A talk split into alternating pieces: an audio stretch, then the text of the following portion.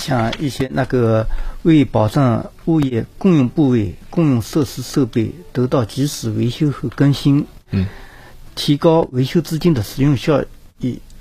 业主大会可以在小区专项维修资金管理规约中进行约定。除了条例规定以外，我们还有可以在那个小业主大会自己定的授权范围内，哦，哎，像业主或者物业服务企业可以在一定额度范围内决策使用维修资金，在这方面也可以做出